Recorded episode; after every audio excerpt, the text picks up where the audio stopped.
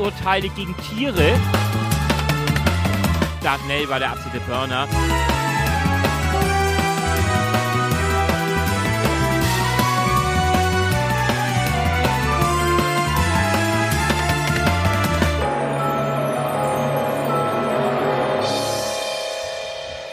Jetzt der erste Tag rum und Boris und ich sitzen hier auf einer Mauer im, Untergehen. Im, Im Hintergrund spielt Dämse, die Band. Genau, die Band Dämse macht ganz abgefahrene, dämsige Musik. Die Sonne scheint schon tiefstehend auf unsere Gesichter. Dein Gesicht. Meins ist ziemlich verbrannt. Du nimmst mir die Worte aus dem Mund, aber ich habe heute nur ein Mikro. Das ist ganz schön, weil ich kann viel mehr dirigieren, was du sagst und was nicht. Aber ja, ich wollte gerade sagen. Gefällt mir irgendwie gar nicht. gefällt ihm nicht. Rotes Gesicht hast du. Ja. Ich wahrscheinlich auch schon ein bisschen annähernd. Wenn ich die Brille absetze, sieht man es wahrscheinlich. Der Nacken brennt auch ein bisschen. Ich wollte den äh, Zeitpunkt nochmal nutzen, mal ganz kurz ein Fazit zu ziehen. Ähm, was für Themen hast du heute nochmal irgendwie, was für Impulse hast du heute mitgenommen? Ja, also ich fand vor allem natürlich spannend die, die, die Sachen, die über unseren Call for Papers reingekommen sind. Zum Beispiel Dämonenhonig. Da habe ich sehr viel gelernt über die historischen Zusammenhänge, wie Gerichtsurteile gegen Tiere voll, ähm, vollzogen wurden im Mittelalter. Fand ich total klasse. Aber natürlich auch ein, ein Louis Dartnell war der absolute Burner äh, mit, mit seinem äh, Talk über das Thema, ähm, welche Fähigkeiten muss man äh, physikalisch ähm, wieder herauskramen oder was muss man können, um, um in einer apokalyptischen Welt zu überleben. Ähm, also coole Sachen. Ganz toll noch ähm, Tim Horn, das ist der Direktor der Sternwarte hier, ähm, Zeiss Sternwarte in Berlin hat richtig cool über Aliens und alles Mögliche gesprochen. Du erinnerst dich, wir haben ja auch schon mal so ein Fermi-Paradox und sowas alles. Dunkel. Genau, und ähm, ja, der will ja uns ja sogar nochmal besuchen und dann wollen wir gemeinsam einen Podcast machen. Dann haben wir endlich mal einen richtigen Experten dabei und nicht so ein Nerd wie mich und ein ähm, Akademiker wie dich, sondern. Akademiker ohne Ahnung vom Fermi-Paradoxon, genau. Ja, scheiß ich habe, äh, ich wollte noch mal ganz kurz was zu, also Louis Donnell, absolut, ähm, auch spannend, wie der Bursche. Wenn ich jetzt betrunken wäre, würde ich kurz ins Mikrofon sagen, aber das mache ich nicht. Das kannst du ja rausschneiden. Und äh, jetzt hat mich Sophia aus dem Konzept gebracht. Louis Darnell, ja, also was ich mich beeindruckt hat, super sympathischer Kerl. Wie der ähm, auch nachher sind da wirklich die Zuschauer an, an, zu ihm an unseren Fireside-Chat geströmt und haben noch mit ihm gesprochen, an dem Buch stand. Also das war schon ähm, nicht zu Unrecht von uns der, ähm, der heimliche Top-Speaker. Haben wir ja nie so ausgerufen. Aber ähm, ich wollte noch was sagen zu ähm, dem Dämonenhonig und äh, Senior Hunke, der, der Vortrag, Vortragende. Ähm, da, was dahinter ja steckt, ist ja eigentlich ähm, folgendes. Es kam mir nämlich, es kam auf das Thema, als ich mit einem Journalisten der Welt hier gesprochen habe, der da war und der äh, etwas irritiert war, was er hier erlebt hat. Und dann habe ich gesagt, naja, es geht ja viel um Naturwissenschaften, weil du ja immer die Naturwissenschaften sehr stark betonst. Eigentlich eher naturwissenschaftliche Themen. Da habe ich gesagt, naja, aber das gerade, der Mondhonig, das war ja irgendwie Historiker. Und was hat denn das jetzt mit deiner ganzen Mission zu tun und mit eurer Mission hier, Wissenschaften, Fakten nach vorne zu bringen? Und da ist mir jetzt auch nochmal im Nachhinein so klar geworden, was er ja eigentlich erzählt hat beim Dämonenhonig, ist, was passiert, wenn es nämlich nicht, wenn die Menschheit sich etwas nicht erklären kann, sich nicht die Mühe macht, Dinge zu erklären, dann sucht sie einen Schuldigen. Und was nämlich äh, erzählt wurde im Vortrag, ist, wie ähm, Tiere vor Gericht gestellt wurden und für irgendwelche teilweise völlig absurden Dinge verantwortlich gemacht worden sind. Missernten und so weiter und so fort.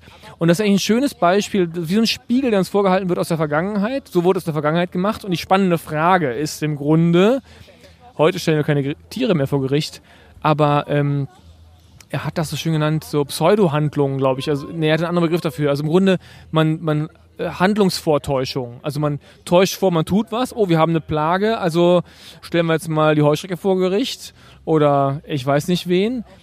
Welche Handlungsvortäuschung wir heute machen, das ist ja die spannende Frage. Ähm, da wird es bestimmt noch ein paar geben, wenn man darüber diskutiert. Fand ich immer einen spannenden Twist. Ja, auf jeden Fall. Also von daher, ähm, ich finde auch, dass dieses Thema wunderbar reinpasst, denn letztlich, ähm, und da sind wir wieder bei Wissenschaften, äh, dieses dunkle Zeitalter des Mittelalters wurde halt von der Aufklärung abgelöst. Und da begann ja erst die Zeitalter von ähm, einem Lavoisier oder ähm, all diese Philosophen, Naturwissenschaftler, die anfingen zu erklären, Dinge naturwissenschaftlich, sodass es nicht mehr nötig war, sich irgendwelche Götter, Helden oder Dämonen zu suchen, um irgendetwas zu erklären, sondern äh, man fing immer mehr an, die, die, auf den eigenen Verstand zu hören. Und letztlich genau das versuchen wir ja auch wieder. Weil ich ich sage das auch schon zu dem Kollegen von der Presse vorhin, ich habe so äh, manchmal ja das Gefühl, wir drehen das Rad so ein bisschen gerade wieder zurück und, und wir nähern uns wieder eher dem Mittelalter, wo letztlich irgendwelche abstrusen Theorien und, ähm, und laut Schreien reicht, um rationale Wissenschaft kaputt zu schreien. Weil halt viele Wissenschaftler und auch viele Menschen, die, die, die eher dem, dem wissenschaftlichen ähm, ähm, Universum angehören, einfach gar keine Lust, kann, zu müde sind, keinen Bock haben, diese Idioten 20, 30 Mal zurechtzurücken, die, deren irre Thesen. Aber das ist gefährlich, weil dann am Ende die Idioten haben den längeren Atem. Und das ist nicht gut.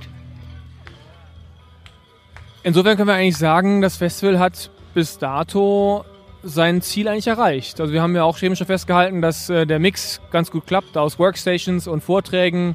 Alles wird besucht, alles wird angeschaut. Ähm, die Leute, die da hinkommen, wir wussten gar nicht, wer kommt, machen mit und ich habe aus einem ähm, kleiner Mini-Umfrage mitbekommen, es sind ganz unterschiedliche Dinge, die Leute mitnehmen, aber das ist ja vollkommen okay. Die einen sind eher auf der Survival-Ebene unterwegs, die anderen eben wirklich eher diejenigen, die sich eigentlich jeden Vortrag hier anhören. Vielleicht mal kurz der Blick nach vorne. Was, was ist das, was ich morgen, äh, worauf freust du dich besonders morgen? Also ich freue mich persönlich, ehrlich gesagt, auf den Vortrag von äh, Elsa, also von Dr. Elsa Soteriadis. Ähm, die ist halt ein menschlicher Cyborg. Da geht es halt natürlich grundsätzlich um das Thema Transhumanismus. Was wird Technologie in den nächsten 10, 20, 30 Jahren aus dem Menschen machen? Ich meine, selbst das, das Smartphone ist letztlich schon wieder bald ein Anachronismus. Ähm, wir tippen da noch irgendwie wild rum, das ist eine Krücke. Ähm, wir werden die, diese ganze Technologie irgendwann uns einverleiben, sage ich mal, über sehr, sehr kleine Chips und über ganz neue Arten von Interfaces. Also von daher, das passt schon. Und persönlich freue ich mich ehrlich darauf, nach einem sehr, sehr aufreibenden ersten Tag, dass ich vielleicht auch mal selber ein bisschen Zeit habe, ein bisschen mehr noch Vorträge anzuhören. Vor allem auch mir die eine oder andere Workstation mal genauer anzuschauen, weil das fällt natürlich ein bisschen hinten runter, wenn man natürlich ein bisschen eine gewisse Mitverantwortung hier trägt. Jetzt hast du mir eigentlich mein, äh, meine Vorfreude weggenommen jetzt für, den, für diese kleine Aufnahme hier. Ich hätte mich auch gesagt, der Cyborg, absolut. Elsa, super spannend. Dann nehme ich mal meinen Top 2. Top 2 ist Herr Hoffmann. Ich meine, es sind alles spannende Vorträge, brauchen wir gar nicht über diskutieren. Da ist eine ganze Menge spannender Krampel dabei. Ähm, aber ich bin ähm, auch nochmal sehr interessiert, was morgen ähm, der Herr Hofmann sagt zum Thema, äh, wie wir unseren Planeten auch noch äh, verwüsten können. Ein Paläontologe der ja auch heute schon bei Radio 1 bei den Profis war. Ich habe es mir angehört, auch ganz spannend, was er da gesagt hat über die sagen fünf großen Ereignisse und die Frage ist, also Aussterben quasi. Genau. Die Frage ist, ob wir jetzt äh, das sechste kreieren. Genau. Und das Schöne war, wie er dann am Ende von dem Radiomoderator gebeten wurde, oder sozusagen, um das Ganze nochmal sozusagen ins Positive zu wenden, wird die Mutter Erde nicht die einzige Mutter sein, die alles überlebt. Und hat er so schön darauf geantwortet, ja, naja, bis die Sonne sich dann aufbläht. Das fand ich schön. Genau. Am Ende doch nochmal wieder einen negativen mitgegeben. Naja. Nützt ja alles nichts. Das steht unserer Sonne. Die, diese Klasse unserer Sonne, ähm, M-Klasse, äh, das, das ist nun mal das Schicksal. Ähm, roter Riese, aufblähen und dann, ja, und irgendwann zusammenfallen. Ich glaube, unsere Sonne wird am Ende zu einem weißen Zwerg zusammenfallen. Das sagen im Moment die Astronomen voraus. Ja, aber ich meine, wir reden hier von Zeiträumen, ich weiß nicht, 6 Milliarden, 7 Milliarden. Ähm, vorher, das alles werden wir gar nicht mehr mitkriegen, weil schon in dieser ersten äh, Phase wird halt die Hitze so groß werden, dass ähm, wir schon längst ausgewandert sein müssen, weil auf diesem Planeten werden wir das nicht überstehen. Also halten wir fest, morgen geht es weiter, obwohl die Hitze heute schon sehr groß war. Das ist sicher und was auch sicher ist, der Weltuntergang wird kommen. Der Weltuntergang wird kommen, aber sicher nicht morgen. Alles klar. Damit einen schönen Abend. Oder einen schönen Tag, je nachdem, wann man es hört. Das muss man ja auch mal wieder bedenken. Bye, bye.